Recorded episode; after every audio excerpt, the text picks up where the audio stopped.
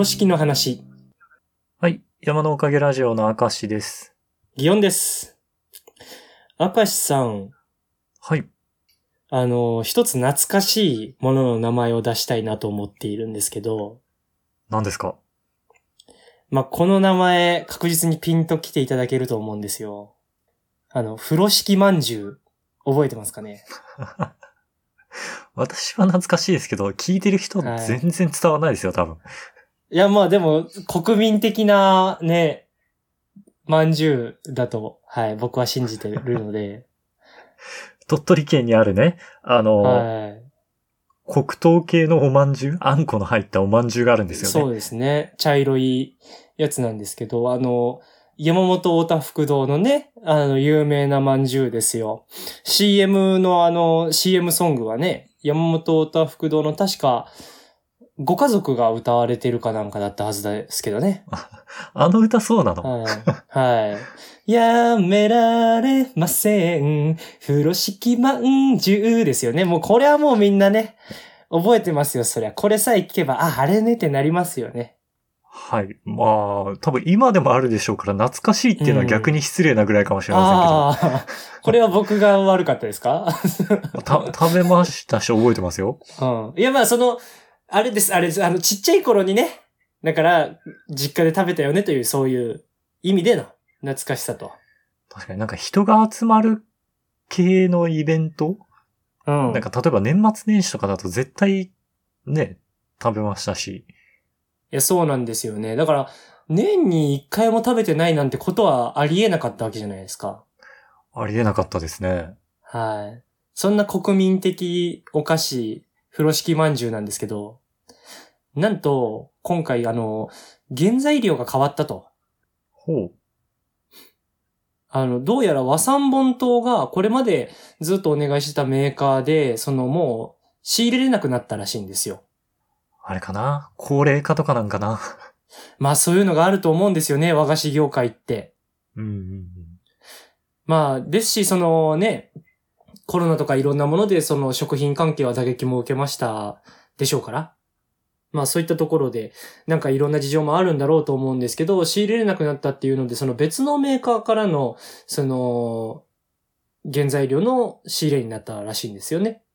まあ、一応他のメーカーがあったのね。それは良かった。うん。で、あの、まあ、ただ味がまあ若干変わったりもするというところで、あの、なんとこう、試食会が行われたらしいんですよ。ああ、その、新、新製法というか、新材料で作った。そうです、そうです。その味を3パターン試作品を作り、その店舗に来てくれた人たちでね、その、まあ、試食会をしてアンケートを書いていただき、そこの反応をいろいろ目を通しつつ、まあ、新しい味が完成しまして、これから販売していきますよというのが、つい最近ね、あの、行われたことだったと。うんうん。だからまあ、我々からしたら、どれほど慣れ親しんだ味かというあの味が変わってるって言うんですから、そりゃもう我々はその違いに気づけなきゃいけないじゃないですか。いや、こう言ったらあれだけど、さすがに気づくんじゃない？って思いますよね。やっぱこれは一度食べてみなきゃなとも思ってるわけですよ。ちょっとね、今度食べてみないといけないですね。いや、そうなんですよね。これ食べた時にはちゃんと報告をしたいなとは思っていて。で、あの、一度確かめたいのは、やはり、風呂敷まんじゅうといえばこれだったなという思い出で言うと、あの、皮がね、こう、上顎のあの裏側のところにひっついちゃって取れなくなるという現象があったなと思うんですけど。そうね。水分のところに吸着していく性質ありましたからね。そうなんですよね。皮だけちょっとあのね、あの、テラッとしたというか、ピタッとくっつきそうな素材してるもんで、あの、そこだけがひっついちゃうんですよね。あれもちゃんと変わらずにあるのかというところをちゃんと確かめていきたいなと。和菓子ってなかなか一人暮らしだと買わないもんね。そんなことない。まあそうですよね。だし、その、やっぱ、人に会いに行くから買うみたいなところもありますよね。そうね。ちょっと手土産要素というか。うんうんうんうん。っていうのでまあね、あの、こういう機会ですから、自分で普段は買わないかもしれない部分ですけども、ちょっと買ってみようかなと思うんですけど、まあそんな話を、こう、この話もツイッターで僕は見かけた話だったんで、あそういうこともあったんだと思ってたら、あの、この間あの、東京に住んでる親戚が、ちょっと顔を見たいなっていうので、外食だけね、一緒しまして。はあ、うん。と東京の親戚ね。うん。そうなんですよ。で、その、普段から交流がある方々は、その、ご夫婦はもう80いくつになる方々なんで、結構お年を召した方なんですけど、うん。まあ今でもね、その旦那さんが運転しながらいろいろ移動されてるようで、へえ、うん。うん。ただまあ見てる感じだとそろそろ返納も近いんじゃないかとは思ったりはしたんですが、ああ、免許ね。うん。うん80何歳だったらそうかもね。結構大変ですもんね。体力も使うし。なんか運転が危なくなる前にとは思うんですけど。で、今回はそのご夫婦だけじゃなくって、その、一応今娘さんになるのかな？なんか、もともとお孫さん、孫娘なんだけど、こう、養子的なシステムで俗柄が娘になっている方と一緒に来てて。うん。80何歳だけど養子だからめっちゃ年離れてたりする？うん、年齢的には俺らと同じぐらいだと思う。へえ、うんうん。まあ、孫の年齢だけにそうなるよな。まあそうかそうか。で、うん。うん。その娘さんと、その旦那さん、で、またその娘さんのお子さん3人が一緒に来てて、なんでまあトータル7人と、いったところで来られて、でまあ外食の席でね、喋ってたんですけど、まああれですよ、その子供たちもね、その年齢の、あの、娘さんの子供たちになるわけですから、まだちっちゃい子たちでね、あの小学生とかだったりするんですけど、うんうん。うん。で、その、あの、外食とかしてたらお子様ランチ頼んでとかなるわけですよね。で、あの、お子様ランチは頼むんだけど、基本的にあなたたちお子様ランチ頼んだらおもちゃ欲しいだけでしょっておもちゃついてこないわよ、みたいな感じのこと言われながら。あの、量が、量がちょうどいいシステムなんじゃないの？まあまあ、その、でも実際ね、どうなんだろうな。結構、小学校も2年3年、まあそれこそその真ん中ぐらいまで来ると結構食うみたいですよ。実際なんか自分のちっちゃい頃思い出してもなんかあの、給食の余ったやつみんなでじゃんけんしたりしてませんでした？小学校低学年からそのシステムってあったっけ？なんか小学校の時からやってなかったですっけ？ああいうの。低学年の記憶がごっそりすっぽり抜け落ちてるんだよな。まあ確かにあんま覚えてはないけど、大体あの頃の給食ってなんか不人気給食とその人気給食で盛り上がりが違ったのと、あの、誰かが休みになると、休みで遊んでくれなくて寂しいなよりも、あの、昼の給食のなんか人気メニューが余るからそれの取り合いができるみたいな喜びの方が勝ってた記憶があって。デザートがある日とかね。そうそうそうそう。なんかそういう思い出あったなと思うんで、なんか実際その話してみたらじゃんけんの取り合いは今の世代もしていると。じゃあ、全然お子様ランチというか、うん。じゃあ足りないぜと。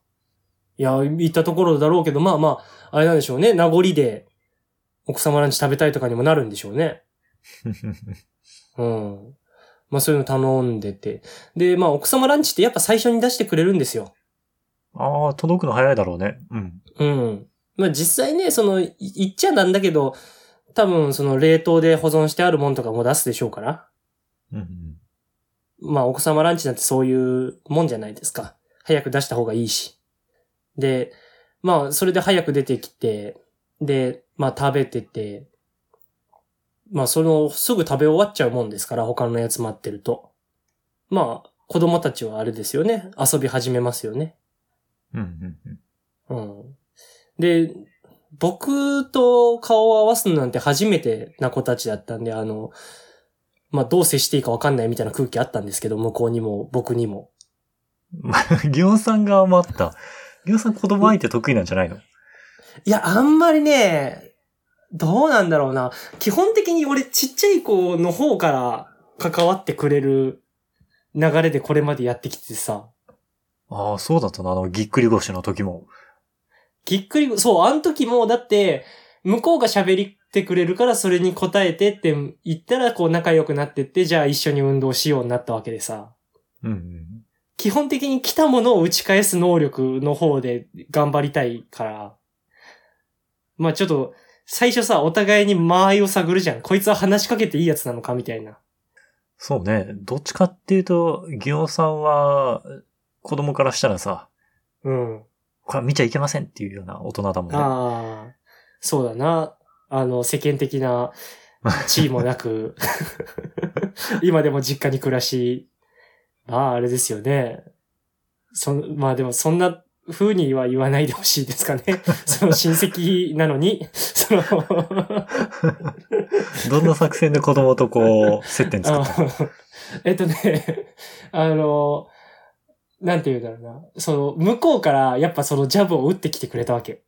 おおまたねまたね？っていうか、うん。うんどんな？あの、なんかお父さん、だからこの、その子たちから見たらお父さんで、まあその親戚一族から見たらあれですよね、娘婿に当たるのかな？そのだ旦那さんが僕の横でよく喋ってくれて、あの漫画の話とかも聞いてくれてたんですけど、そうやってこううん自分のお父さんが喋ってると多分それで、こう、自分も喋ってみたいが、欲が出たんでしょう。あの、そのお父さんにこう、もたれかかったりしていく感じで、徐々にこう、自分の距離を近づけてくれるわけですよね。おおうん。うん。こっちに興味があるよというジャブを出してくれて、で、その、チラチラとなんか折り紙で作ったクワガタをこう、こちらに見せてくるんですよ。クワガタをね、もう、はい小学校2年生の周りの男の子にその作戦使ってるかもしれないですね。そう、そうですね。気になった子にはそうやってアプローチしてるかもしれないですからね。でも、こう、こっちにその意識が来てるっていうのはもう感じるわけですよ。うんだから、そ、これは、俺がちゃんと、その、中途半端な感じでも広げてあげることによって向こうの入り口を広げるのが俺の使命だと。そうね。うん。うん。そこまでできて、やっとこう、親戚のおじさんポジションとして、あの、堂々と立てるんじゃないかとは思ったので、あ、何それ、ねクワガタ？うんそう、やっぱ背負うわけですよ。その、なんとなくこう、ああいう場の空気ってあるじゃないですか。その、実家に顔を出している息子が、その次世代との交流をつないでいくものであるみたいなものも感じているので、うん。うん。で、なんかそういう、あの、気持ちもあり、あ、何それ？え、クワガタなの？みたいな。うん。って向こうが返事してくれて、あ、すごいね。なんかそんなの折れたことないわ、みたいなことを言いながら、こう話を広げていくんですけど。うんうんうん。であの、クワガタ、ね、なんか、トントン相撲みたいな感じというか、あの、折り紙のカエルみたいなんで、お尻のところを押したらぴょんって跳ねるみたいなんとかなかったですか？ああ、カエルのバージョンは知ってるかも。うん。うん。なんか、あれのクワガタバージョンみたいなんで、あれでこう、近づけてって、その、カブトムシとかクワガタの相撲みたいなのをやれるようなやつだったんですよね。おー、なんかそれを、こう、クラスの友達とかとも遊んでいるらしく、それを、まあ、あのちゃんと対戦できるように二つ作って持ってきてあるわけですよ。うんうん。準備がいいな。そうなんですよね。で、それを見せてくれて、こうやって戦わせるのって言って、白いのと灰色のやつを持ってきてくれたんですけど、その、どう考えても白いのの方が作りが凝ってるんですよね。あの、1号と2号で白い方がこう、こ後に作ったやつなんかな。多分、なんかやり慣れてるんかわかんないですけど、そのこだわった作り方のやつで、なんか、あの、背中のところの形がなんか複雑なんですよね。なんかその、絶対こっちの方がどっしりしてるなっていう作りをしてて、で、うん。案の定戦わせると白い方が圧倒的に勝ち続けるんですよ。うんうん。で、なんか、見てたら悔しくなってきて、僕自身が、なんか、その、灰色に感情移入をしだして、いや、灰色だってこう、諦めない心を持ってるみたいなこと言いながら何べもその戦いを応援するんですけど、その、たまに灰色が勝ったら僕が喜びみたいなね、ことを繰り返してて、で、その、灰色、所詮、所詮灰色。戦闘力5のゴミが、みたい いや、この5も勇敢に立ち向かうからこその、みたいな。敗北の味を知ってそこから戦うことによって勝ちを初めて手に入れれるんだ、みたいなことをね、ずっと言ってて、あの、そしたらなんか、こう、クワガタの角のところを折り曲げると、その下から相手を救えたりとか、重心が相手するとかいろいろあって、その折り方のパターンがあって、より強くできるというのも説明してくれて、うーん、うん。そん、そんなことまでやって戦ってるのかと。だからあの、我々で言うとあれですよね。あの、紙飛行機の頭のところの形ちょっと特殊にすると重心がまた重たくなってよく飛ぶみたいな。ああったあった。うん。あんなことしてんだなと。それを見せてもらいながら、あ、これでもう灰色勝てるんじゃないみたいなことを言いながら、あの、やってたんですけど。まあそうやってね、喋ってたらその子は、あの、仲良くなってくれてね、あの、帰り際にその灰色の方僕にくれたんですけど。うん。じゃあこれちょっとまた会うまで大事に育てるなって言ってその折り紙のクワガタもらって。なんか、うんギョさん、いい話持ってきましたね。ちょっとね、あの、この年になるとこういうのがじんときますよね。まあまあ、じゃあすごいまあ、ここが、あったかい話。まあ、ここが本筋というか、その、親戚の話した方のは、その親戚が、あのー買ってたんですよ。風呂敷まんじゅうを。ああ、なるほど。うん。うん。で、その、風呂敷まんじゅう、ね、なんか、え、もう食べてみました？みたいな、試食のところでちょっと食べたよ？みたいな感じで言ってて、なんか、その原材料変わってちょっと味が変わるみたいなんで試食会とかやってたみたいですよって言ったら、あ、そうなの？なんか、全然違いわかんなかったけどなって言ってて。うんうん。だから多分味はだいぶ寄せてあるんだと思うんですよ。あの、そこの家の方々は結構、うん、いいもん食ってる方なんで味の違いとか敏感な人らなんかなとは思うんですけど、うんうん。うん。なんかね、あれなんですよ、そこの家ね、あの、ずっと前にラジオで喋ったことあると思うんですけど、なんかあの、帝国ホテルのパーティーに出て、おすぎさんと会った回みたいなのあったじゃないですか。ああ、あったね。で、なんか柿の種食べたみたいな話の時。そうそうそうそう。帝国ホテルが一番最初に柿の種出したところだから、それ食べに行って、みたいな。うんうん。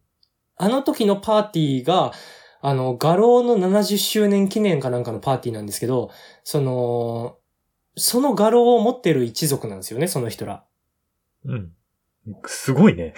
うん。銀座の画廊のオーナーで、なんだったらその美術館とかいくつか持ってるし、海外にもいくらかあると。で、台湾にも出してたんだけど、台湾の方は、なんか撤退するかなんかの話してて、あの、中国の方の情勢とかが今後どうなるかわかんないから、ちょっと撤退かな、そこは、みたいな感じで言ってたんですけど、そんな感じで撤退ってできるんだと思いつつ、ね、なんかこう、だからいろんな、いいもん食ってる感じの家でしょうから、それは味の違いとかも敏感だろうと思うんですけど、その、その人があんま変わんなかったと。そうそうそう、違い分からんかったけどなって、まあ意識せずに食べたからも、かもしれんけど、みたいな感じで言ってて、じゃあ、あんまりそう気づけないぐらいまでちゃんと味を寄せたんかなと思いつつ、すごいね。企業努力だね。うん。なるほどなぁと思いながら。うん。なんかね、だから、だからこそでも、この地元民というか、長くあれに親しんだ私の舌ならばそれを超えれるんじゃないかというところをね、ちょっと自分に期待したいわけですよね。この分野であれば、あの一族に勝てるのではと。うん。風呂敷まんじゅうマイスターとして。そうそうそう。何度俺が口の裏側のところに皮を貼り付けてきたかと。うん。あれを僕と兄貴が食いすぎて、あの、人に持ってく用の風呂敷まんじゅうとかすら食ってしまうからっつって、あの、じいちゃんが俺らに、この風呂敷まんじゅうの皮のテカリはな、ミミズの皮を使ってあるから出るんじゃ、みたいなことを言って嫌がらせして食わせないようにしてやろうってして、兄貴はそれ聞いてショックで食べれなくなったのに、その分倍僕が食べてたんですから。一休さんの水飴の話みたいに。そう、な、こんな悪いことをして水飴を舐めるしかないってやつね。その怒るに怒れないみたいなやつね。でも、その、話のことがちょっと違いますけどね。そんなトンチもなく、単純に俺、あ、兄貴が食わなくなった、じゃあ食えるって思って食っただけですから。確かに。うんただの食いしん坊なんですけど、あんだけ食ってきた僕ですからね、きっと食え、あの、味の違いもわかるんじゃないと。そういうふうに思ってるんですけどね。ちょっとまた、風呂敷まん、ニュー風呂敷まんじゅうをね、食べて、はい。ちょっとね、なんかの話の枕ででもちょっと食べた感想は言いたいと思っております。そうしましょという感じで話してきましたが、明石さん最後にお知らせお願いします。はい。この番組のツイッターアカウントを作成しました。アットマーク山のおかげで検索してくれたらヒットすると思います。山のおかげはローマ字で YAMANO。おかげは OKAGE ですね。で、このツイッターアカウントで番組のおまけ話とか更新情報をつぶやいていこうと思ってます。また、今回聞いてくださった方のね、感想をもらえたら嬉しいので、Gmail、こちらも Twitter アカウントと一緒で山のおかげ at gmail.com もしくはこの番組の Twitter のアカウントにコメントやリプライなど送っていただけたらとても嬉しいです。それでは、また次回。はい、さようなら。